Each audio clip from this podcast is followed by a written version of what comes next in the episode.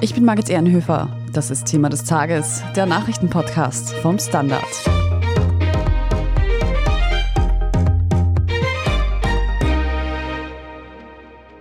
In rund einem Monat versinkt die ganze Welt wieder im Fußballfieber oder zumindest der sportbegeisterte Teil. Die Fußball-Weltmeisterschaft steht vor der Tür und im Gastgeberland Katar laufen die Vorbereitungen auf Hochtouren. Aber ist der kleine Wüstenstaat überhaupt gerüstet für ein solches Event? Warum die Weltmeisterschaft in Katar von Beginn an in Kritik steht, was Menschenrechte und Umweltschutz damit zu tun haben und wie es in Katar einen Monat vor Anpfiff aussieht, darüber haben meine Kollegin Antonia Raut und ich mit Standard-Sportredakteur Martin Schauhuber gesprochen. Martin Schauhuber aus der Standard-Sportredaktion. Du warst vor kurzem in Katar und hast dir dort angesehen, wie denn die Vorbereitungen für die WM nun laufen. Erklär noch mal kurz, wie hat sich das eigentlich entschieden? Also, wie wird überhaupt entschieden, wo eine Weltmeisterschaft stattfindet? Also es gibt Bewerbungen, da kann sich theoretisch jeder bewerben. Realistischerweise, nachdem das alles was kostet, sind es dann immer nur einige wenige. Und das sogenannte Executive Committee der FIFA bestimmt das dann in einer geheimen Wahl. Das waren damals 2010, wo Katar diese WM bekommen hat. Damals waren das 22 Leute. Das sind einfach alles hohe Fußballfunktionäre. Ich glaube, man müsste gendern, aber nur wegen ein oder zwei Personen. Es sind halt hauptsächlich Männer. Und Katar hat sich damals am Ende gegen die USA durchgesetzt. Es waren auch noch Australien, Japan und Südkorea im Rennen. Und warum hat man sich für Katar entschieden? Wenn ich jetzt an Katar denke, ist jetzt nicht unbedingt ein Land, das für seine fetten Stadien bisher zumindest bekannt war. Ja, bis vor einigen Jahren noch nicht.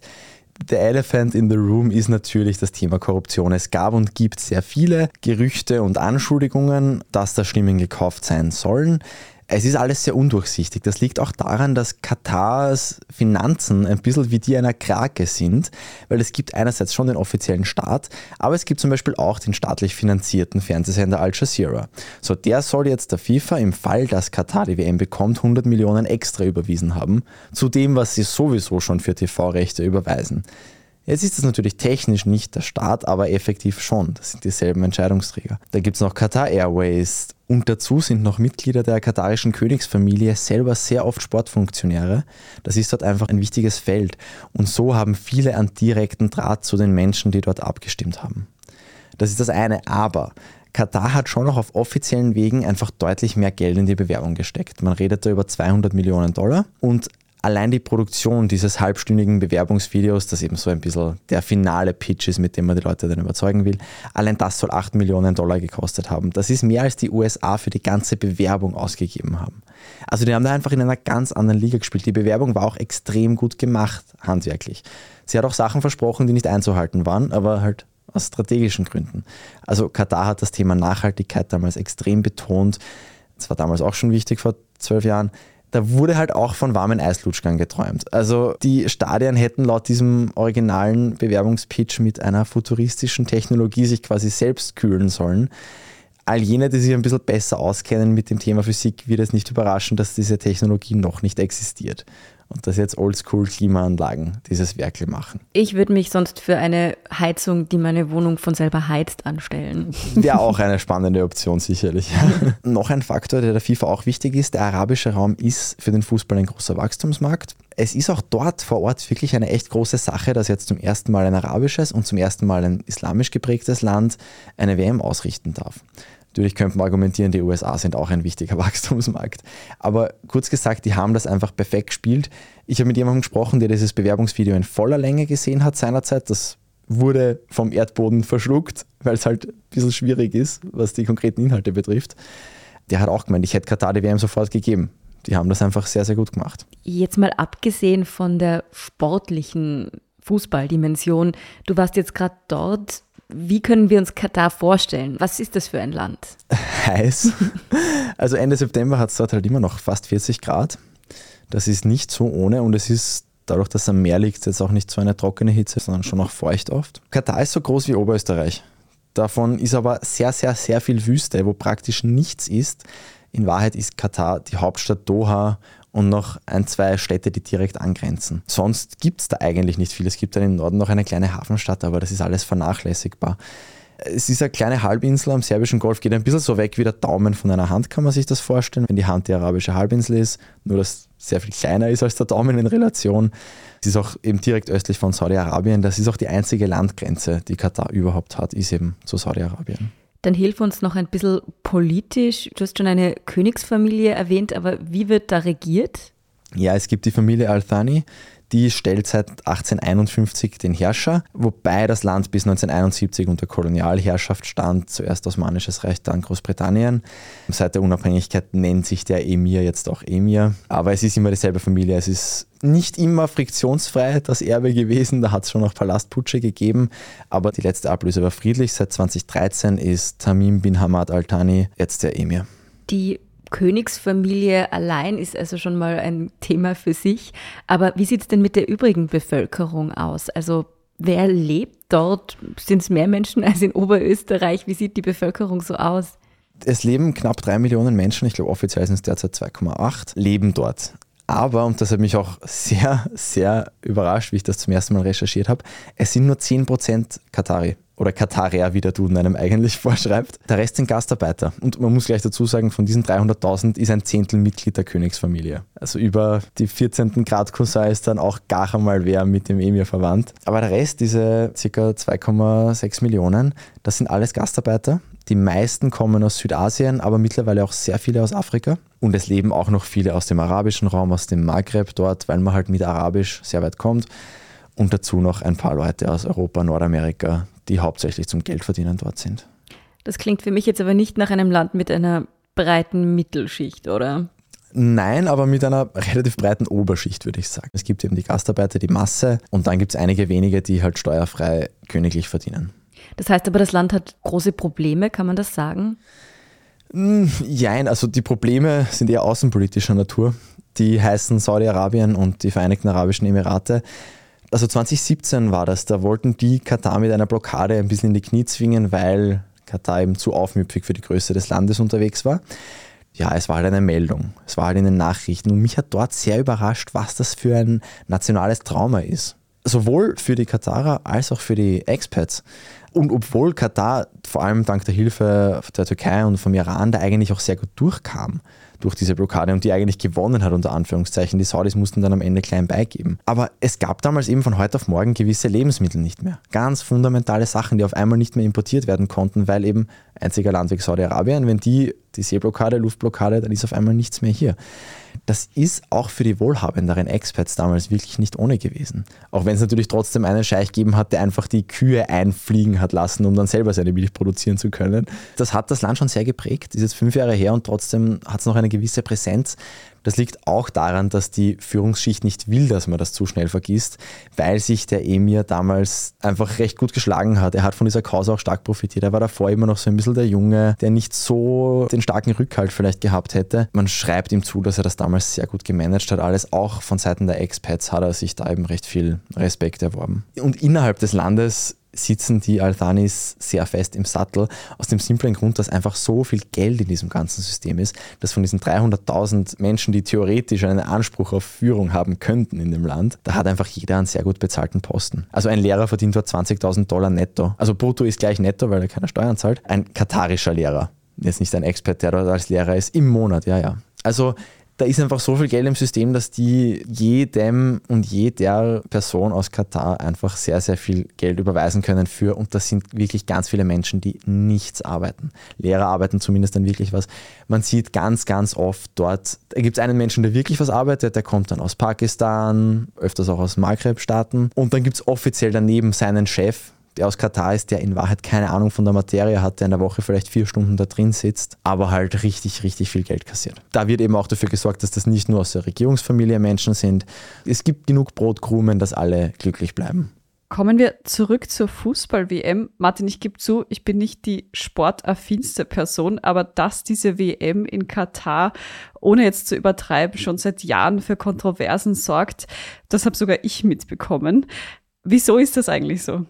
Das größte Thema, das sind die Menschenrechte. Was relativ gut bekannt ist mittlerweile, ist, dass Arbeiter eben unter verheerend schlechten Bedingungen in den meisten Fällen untergebracht werden. Es sind auch viele bei oder wegen der Arbeit gestorben.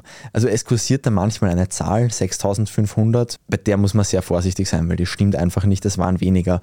Diese Zahl ist vom Guardian ursprünglich publiziert worden. Die haben einfach alle Menschen aus fünf südasiatischen Ländern gezählt, die zwischen 2010 und 2019 in Katar gestorben sind. Die haben einfach die Leichenüberführungszertifikate Karte gezählt. Da waren halt auch sehr viele Kinder, sehr viele Alte dabei, sehr viele Menschen, denen es gut ging, die einfach an Verkehrsunfällen zum Beispiel gestorben sind weil es eben gerade aus Indien und Pakistan auch sehr viele Menschen gibt, die in guten Jobs dort, wie unser eins das tun würde, dort lebt. So, das ist die eine Seite. Ich habe vor Ort schon noch zu diesem Thema sehr viel recherchiert, weil sich sowohl das Organisationskomitee als auch die FIFA, die stellen sich immer hin und sagen, dass schon alles total toll ist, dass da eh so viel weitergegangen wäre. Kurzer Einschub, ich gender bei Arbeitern da bewusst nicht, weil es den Arbeiterinnen noch viel schlechter geht.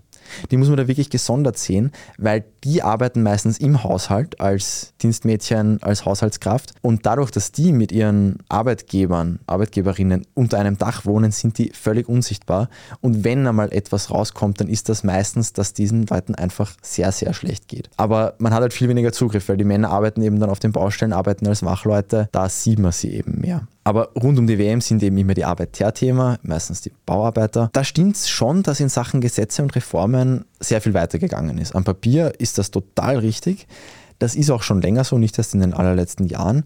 Das Problem ist aber, dass vieles von diesen Reformen einfach nicht oder nur teilweise oder sehr, sehr verzögert dann wirklich auf den Baustellen ankommt. Also es gibt einfach nicht genug Baustelleninspektoren für das, was da passiert. Wir haben auch ein Interview gehabt mit jemandem von der ILO, von der UNO-Organisation für Arbeit, der hat auch gemeint, ja, die sind dann halt früher hingegangen, haben gesagt, in einer Woche komme ich wieder und wenn bis dahin nichts besser ist, kriegt ihr Probleme. Und dann vielleicht das gleiche noch einmal. Es ist dann immer die Frage, wenn jetzt ein wirklich großer Baulöwe, der vielleicht noch von einer wichtigen Familie ist, auf so einer Baustelle, von so einer einer Firma dann wirklich da die diversen, zum Beispiel Hitzepausen und sowas nicht eingehalten werden, ob die dann wirklich Probleme kriegen würden, da habe ich schon auch meine Zweifel. Das ist eben die große Differenz. Die FIFA sagt immer, die Gesetze sind so gut und der Staat und das Organisationskomitee, die Realität ist das eben noch nicht so, auch wenn einiges schon auch in der Realität weitergegangen ist. Aber man muss den Kataris schon lassen, die sind da richtig beleidigt, wie sie im Westen wegkommen, weil sie eben auch sagen, ja, wir haben in der Region die besten Arbeitsschutzgesetze. Und unabhängig von der Umsetzung, das stimmt auf jeden Fall. Also in dieser GCC-Region, bei diesen ganzen Golfstaaten, da ist Katar mittlerweile wirklich in einer eigenen Liga, auch in der Umsetzung, aber das liegt halt hauptsächlich daran, dass in anderen Staaten noch viel, viel schlechter ist. Also Saudi-Arabien zum Beispiel, ja. Aber deswegen sind die halt auch wirklich teilweise beleidigt und fühlen sich schlecht behandelt vom Westen. Westen, weil wir natürlich andere Standards haben für Bauarbeiten in unserem Land und das halt dann noch recht stark kritisieren. Und es sind eben schon, auch wenn man die konkrete Zahlen nicht weiß und nie wissen wir, es sind einfach viele Menschen wegen der Arbeit gestorben, eben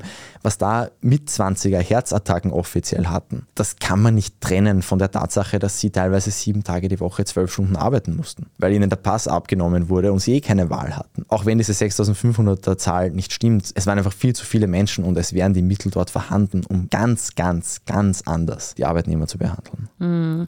Nun muss man ja sagen, ist eine Fußball-WM nichts ohne die teilnehmenden Nationen. Wie stehen denn jetzt eigentlich die alle dazu, was da in Katar passiert rund um die WM? Ich würde mal sagen, eine Fußball-WM ist nichts ohne Österreich und Italien, aber das nur am Rande gerade viel europäische Mannschaften, die protestieren schon dagegen. Boykott wird es jetzt aber ganz sicher keinen geben. Der Zug ist längst abgefahren. Das sagen auch Aktivisten und Aktivistinnen. Das wäre jetzt sinnlos. Da hätte man viel näher an der Vergabe schon wirklich stunk machen müssen. In Frankreich haben jetzt einige Städte groß herausposaunt, dass sie keine Public Viewings machen. Das ist konkret bei Frankreich insofern lustig, als dass Katar diese WM ohne Nicolas Sarkozy und ohne Frankreich niemals bekommen hätte. Das war fast die wichtigste Person in dem Ganzen. Da gab es rund um die Vergabe eben Riesendeals mit Frankreich Katar sponsert ja auch Paris Saint-Germain. Dafür waren dann französische Baufirmen beim Stadionbau beteiligt. Es ging natürlich um 22 Stimmen, bzw. um 14 Stimmen von diesen 22, die dann für Katar abgestimmt haben. Aber Sarkozy und der damalige UEFA-Präsident Michel Platini sollen da die zwei wichtigsten Personen gewesen sein, auch in der Stimmenbeschaffung. Sei das dann finanziell oder einfach durch Überzeugungsarbeit, das ist nicht bewiesen. Es gab Anklagen, es gab Freisprüche, muss man das sagen, für den Platini. Insofern ist lustig, dass Frankreich da jetzt ein bisschen vorprescht auf einmal. Vielleicht auch ein guter Vorwand, um sich die hohen Energiekosten Kosten vom Public Viewing im November zu sparen in der derzeitigen Situation. Gut, aber ich würde eher alle Leute an einem Platz versammeln, dass sie sich gegenseitig wärmen, als alle bei sich zu Hause schauen lassen. Braucht jeder seinen Fernseher. Das stimmt auch wieder. Wir sind gleich zurück und sprechen dann noch über deine übrigen Eindrücke aus Katar und was auch bei der WM so auf uns zukommen wird. Jetzt machen wir aber eine kurze Werbepause. Bleiben Sie dran. Guten Tag, mein Name ist Oskar Bonner. Ich habe den Standard gegründet, weil es damals einfach keine unabhängige liberale Qualitätszeitung gab. Guten Tag, mein Name ist Anna Haber und ich lese den Standard, weil er genau das noch immer ist. Und das ist heute so wichtig wie damals. Der Standard, der Haltung gewidmet. Martin, so eine Weltmeisterschaft, das ist ja nicht unbedingt etwas Alltägliches und egal jetzt, wo sie stattfindet, das Gastgeberland braucht die Infrastruktur dafür. Es braucht Hotels, in denen die Fans und die Mannschaften in der Zeit leben können. Es braucht Stadien, in denen gespielt werden kann. Ist denn Katar dafür gerüstet? Ja, teilweise wird es knapp. Also die Stadien sind alle fertig. Ich war auch in zweiter Ring, da geht es echt nur mehr um den Feinschliff in den Innenräumen. Also um so Pressebereiche und sowas, die sie halt bis dato nicht gebraucht haben. Die Metro ist auch fertig, was recht wichtig sein wird. Mit den Hotels wird es ein bisschen knapper. Also die Zahl der Zimmer soll jetzt innerhalb der letzten zwei Monate von 30.000 auf 50.000 draufgehen. Das ist schon ein signifikanter Sprung ist. Ich habe auch die Baustellen gesehen, die das durchaus glaubhaft machen. Es gibt noch genug Hotels, die gerade in der Fertigstellung sind. Ob das dann wirklich wirklich alles so klappt, wie die sich das vorstellen, das weiß momentan noch keiner. Und nur noch zu den Stadien. Es wurde geschrieben, dass da eben acht Riesenstadien auf einer Fläche von Oberösterreich gebaut wurden. Das stimmt zwar theoretisch, aber eigentlich ist die Fläche viel kleiner, weil ja die alle sehr komprimiert sind. Sechs davon stehen in Doha direkt, zwei davon sind 30 Minuten oder eine Stunde nördlich. Also in Wahrheit sind da acht riesige Fußballstadien, die alle neuer, schöner, besser als das Ernst-Happel-Stadion sind, auf einer Fläche, die das 1,5-fache von Wien ist. Du klingst ein bisschen traurig. Eins davon hättest du gern, oder? Ich habe das oft gesagt, ich würde einfach gern eins davon nehmen und in den zweiten Wiener Gemeindebezirk stellen. Er würde dort keinen fehlen und wir hätten eine Sorge weniger. Aber natürlich unter den Bedingungen, unter denen das gebaut wurde, da habe ich lieber das hinnische Happel. Jetzt haben wir schon über die Situation der Menschen gesprochen, die eben diese ganze Infrastruktur derzeit bauen. Aber wer ist es eigentlich? Also wer steht da wirklich dahinter und zahlt auch den hohen Preis für diese WM? Die Bauarbeiter sind meistens aus Indien, Nepal, Pakistan oder Bangladesch. Sie kommen nach Katar, weil sie zu Hause keine Arbeit finden oder weil sie sehr, sehr, sehr viel weniger Geld verdienen würden. Der Mindestlohn in Nepal ist wirklich winzig. Und das ist auch ein Punkt, den man als Österreicher in Katar, wenn man das diskutiert, immer wieder hört. Diese Menschen sind hier, weil eure Kleidungsfirmen das Lohnniveau in ihren ursprünglichen Ländern so niedrig halten. Da ist schon noch was Wahres dran. Wir sind jetzt nicht so viel weniger verantwortlich, wir sind nur besser darin, das auszusourcen an Orte, die wir nicht wahrnehmen. Ein großes Problem kommt dann noch dazu, und zwar, dass diese Menschen vor Ort eben in ihren Heimatländern sehr, sehr viel Geld an Rekrutierungsfirmen zahlen müssen. Das sind meistens meistens mehrere tausend Dollar. Was das für einen Menschen aus Bangladesch oder aus Nepal heißt, das kann man sich denken. Das heißt entweder, dass das ganze Dorf zusammenlegen muss, die ganze Großfamilie, oder dass sie, was dann oft das Schwierigste ist, weil sie keinen Zugang zu traditionellen Banken haben, von irgendwelchen Privatmenschen mit 30% Zinsen sich das Geld ausleihen müssen. Das heißt dann in der Praxis, dass viele die ersten 10, 12 Monate mal nur arbeiten, um diese Schulden abzubezahlen. Und wie gesagt, wir reden da nicht von 40-Stunden-Wochen, wir reden davon, dass die ohne Urlaub sechs Tage die Woche, meistens 10 bis 12 Stunden, das ist so das Normale, dadurch wirklich hackeln. Und das einmal dann nur, um das Visum, den Flug und die Rekrutierungsgebühr abzuzahlen. In Katar ist früher noch das sogenannte Kafala-System dazugekommen. Das haben vielleicht manche auch schon mal gehört. Das war quasi das Arbeitsrechtssystem. Da durfte man ohne die Erlaubnis seines Arbeitgebers weder das Land verlassen noch den Job wechseln. Es wurde nicht zu Unrecht oft das Wort moderne Sklaverei verwendet. Man hat dann halt vielleicht ein bisschen einen Lohn bekommen.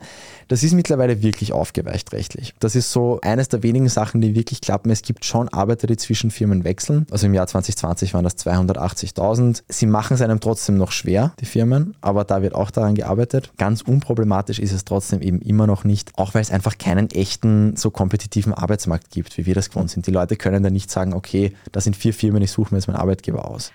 Martin, unabhängig von den kritischen Bedingungen, die jetzt die Arbeitskräfte betreffen, so ein Event aufzuziehen, ein Land aufzurüsten für eine WM, das kostet einfach Geld.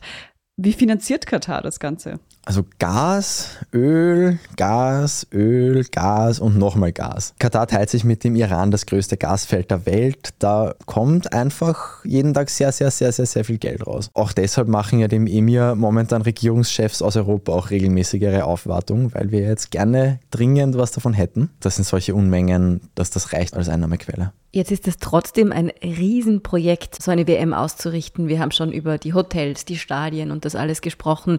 Die ganze Organisation rundherum, wenn da diese ganzen Sportler samt Entourage kommen und natürlich die Fans.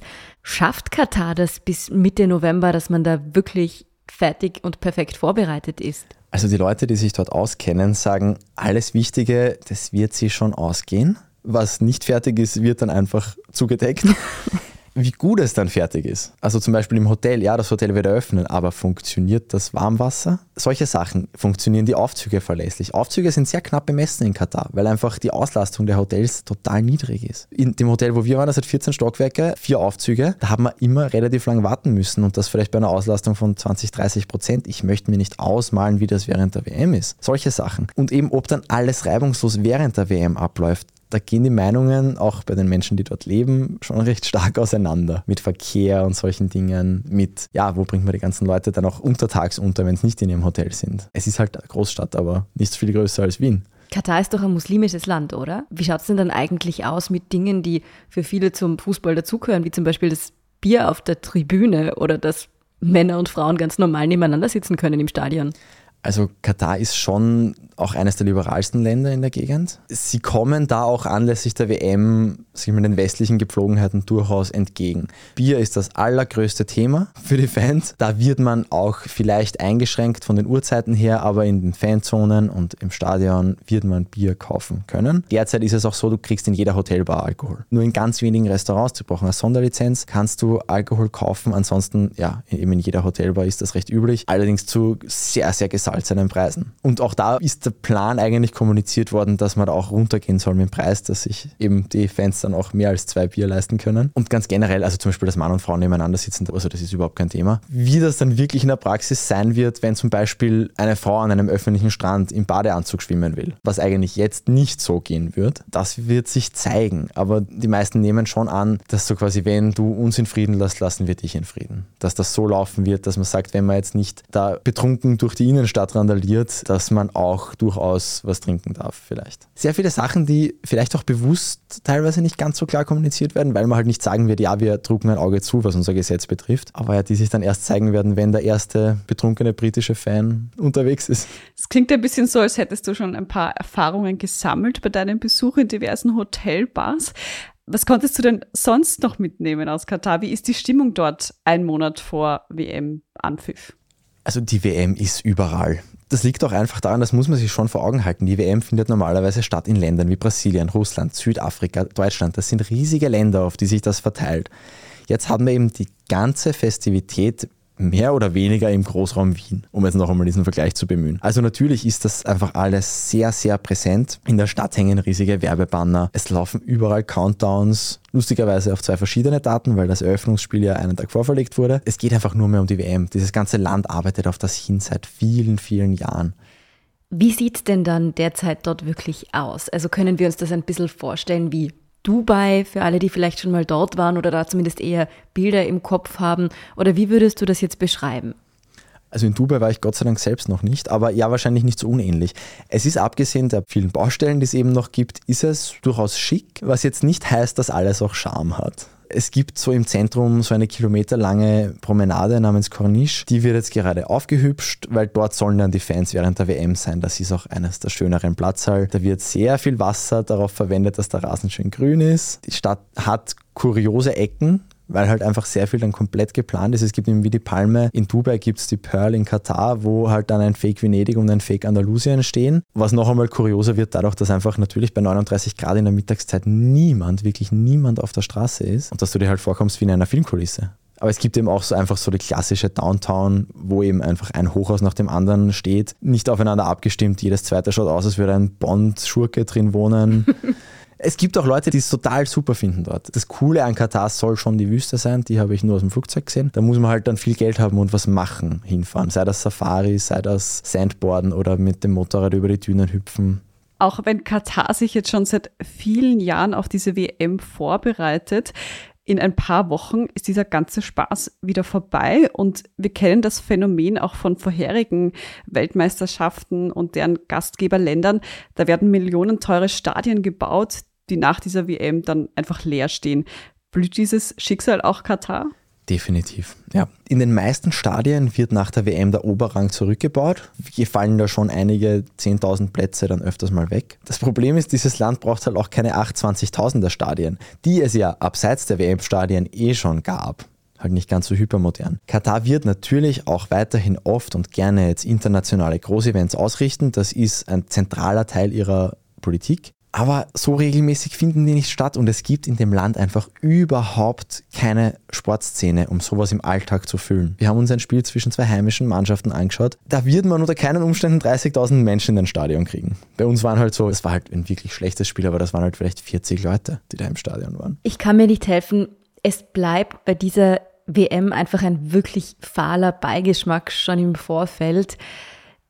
Da hat es jetzt ja, wie du schon gesagt hast, durchaus auch viel Kritik gegeben. Und es wurde auch klar, dass einfach um die Vergabe schon deutlich mehr Diskurs zumindest oder auch vielleicht Aktivismus nötig gewesen wäre, um diese WM einfach auch woanders ausrichten zu können. Denkst du, dass sich da was tun wird? Könnte es sein, dass Menschenrechte und Ethik in Zukunft bei solchen WM-Vergaben dann doch größer geschrieben werden?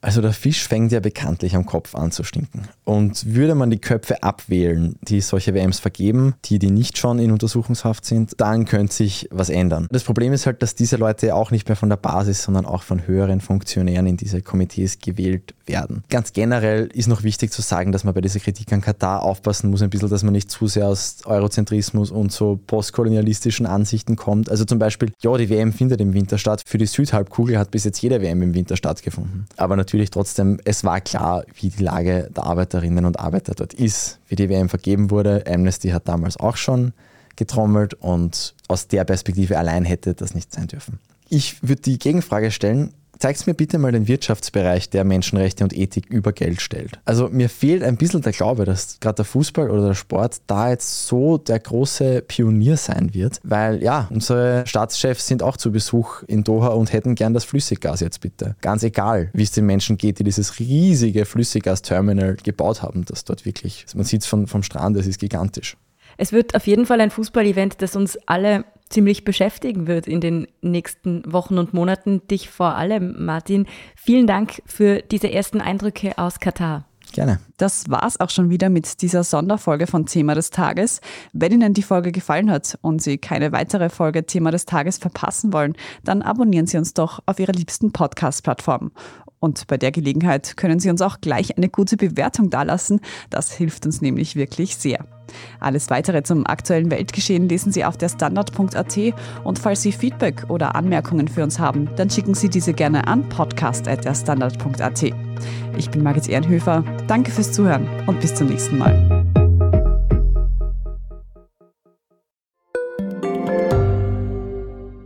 Frisst die Inflation mein Erspartes auf? Soll ich mein Geld in Aktien stecken? Und wie funktionieren eigentlich Kryptowährungen? Ich bin Davina Brumbauer. Ich bin Helene Dallinger. Und ich bin Max Leschanz. Im neuen Standard-Podcast Lohnt sich das? sprechen wir über alles rund ums Thema Geld und Geldanlage. Wie man in Aktien investiert, ob der Traum vom Eigenheim noch realistisch ist und was genau hinter einem NFT steckt. Im Gespräch mit ExpertInnen gehen wir jede Woche diesen und vielen weiteren Fragen auf den Grund. Lohnt sich das? Der Standard-Podcast über Geld findet ihr auf der Standard.at, auf Apple Podcasts, auf Spotify und überall, wo es Podcasts gibt.